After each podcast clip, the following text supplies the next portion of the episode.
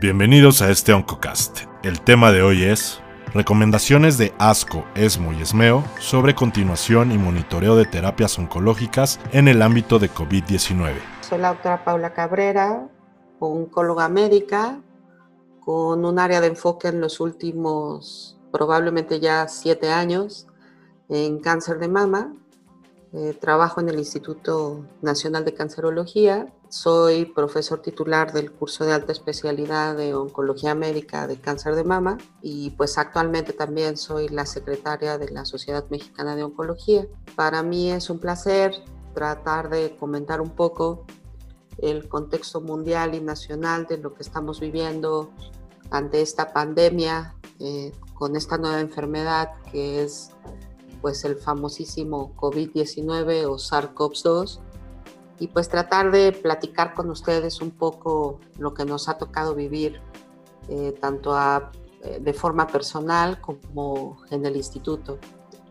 A mí me parecería muy importante compartirles que pues obvio, yo creo que hoy nadie somos expertos.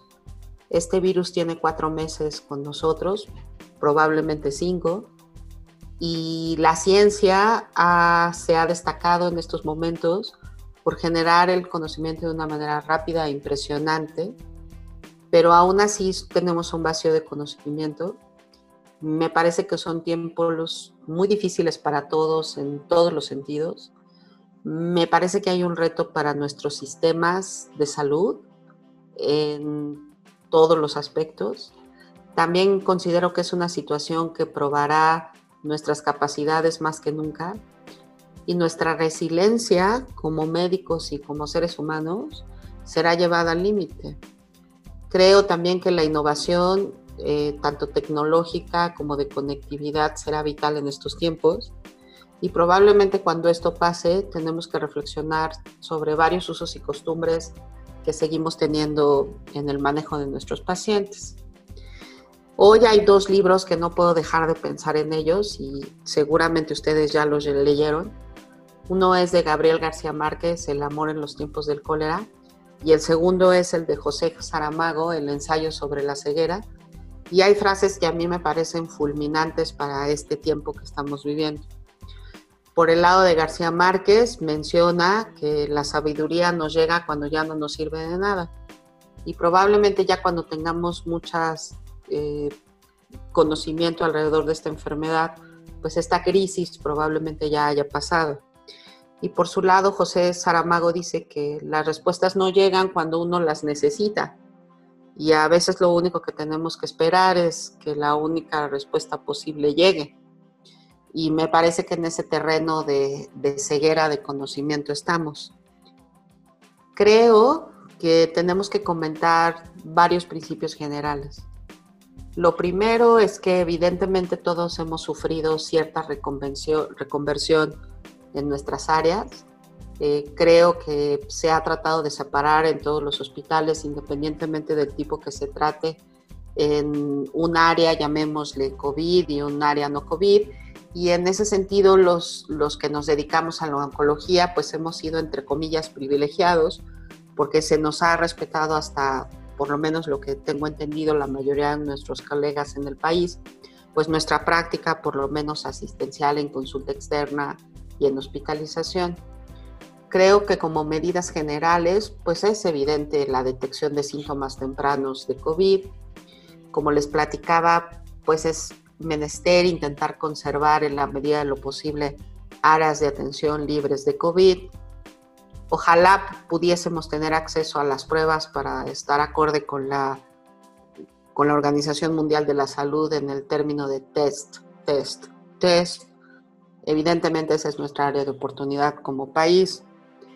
Es hoy importante más que nunca cuidar al personal de salud y a todo el personal de salud que es prioritario. Y probablemente hoy tengamos que jugar con dos actores.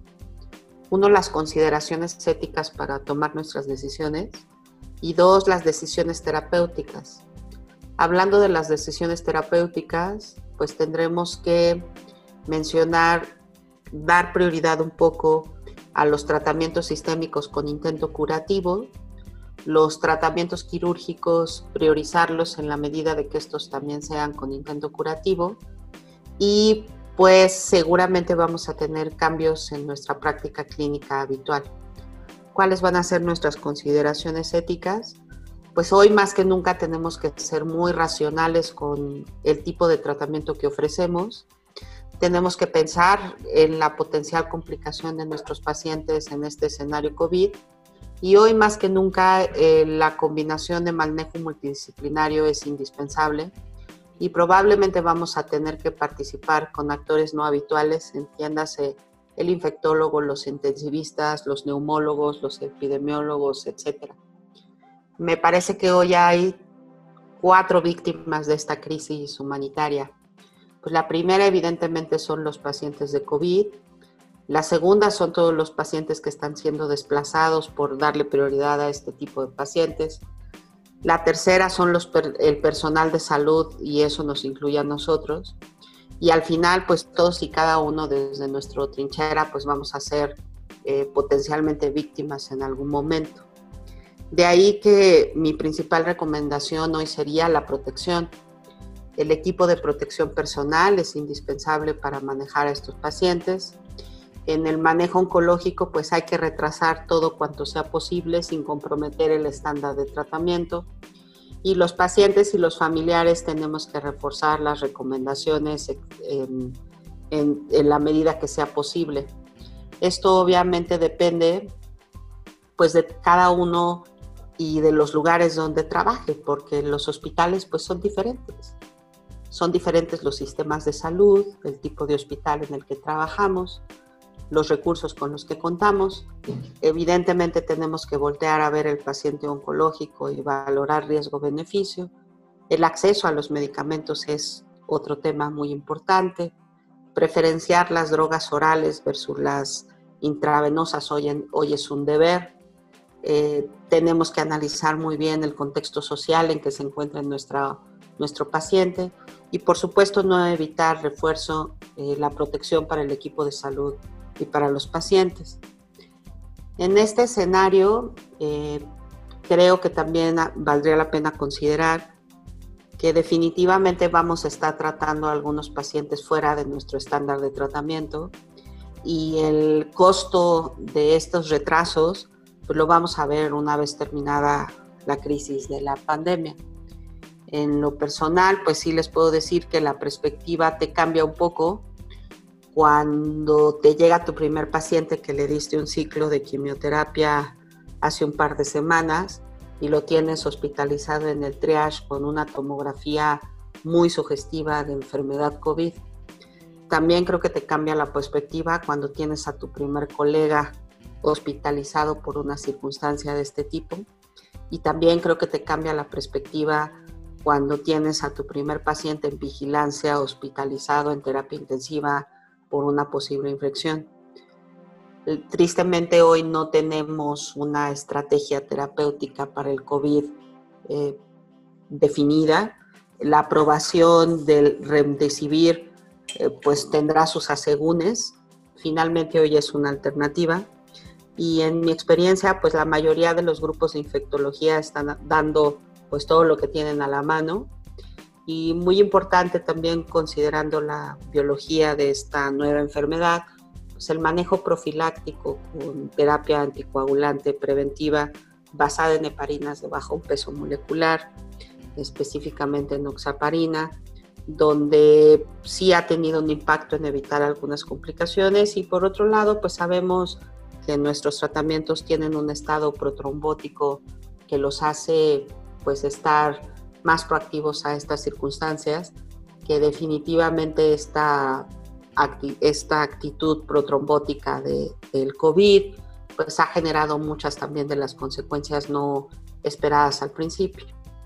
Quisiera también comentarles que hoy más que nunca tenemos que usar el principio de primum non nocere, ser extraordinariamente juiciosos cuando iniciamos algún tratamiento o cuando seguimos una recomendación Quizá hay esquemas alternativos que tengamos que usar, eh, los tratamientos llamados oldies, en ausencia también de esta crisis de abasto de medicamentos que tenemos, pudiesen ser alternativas.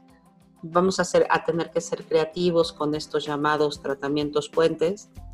Y hoy ya las recomendaciones están muy claras que para operar a un paciente es preferente tener una prueba de COVID negativo, lo cual pues seguro nos van a estar llegando al escenario neoadyuvante o de inducción un mayor número de pacientes a los que teníamos previstos.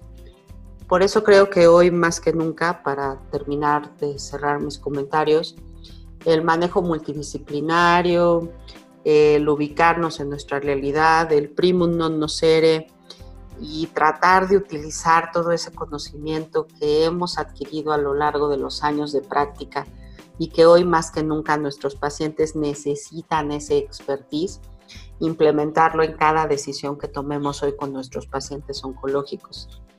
Quisiera también compartir que ASCO, ESMO, NSCN pues han utilizado varias formas de recomendación. Todos ellos la verdad es que son mar de información. Yo los invitaría al uso del sentido común, como les mencionaba un inicio, pues priorizando tal vez aquellos pacientes que son potencialmente curables.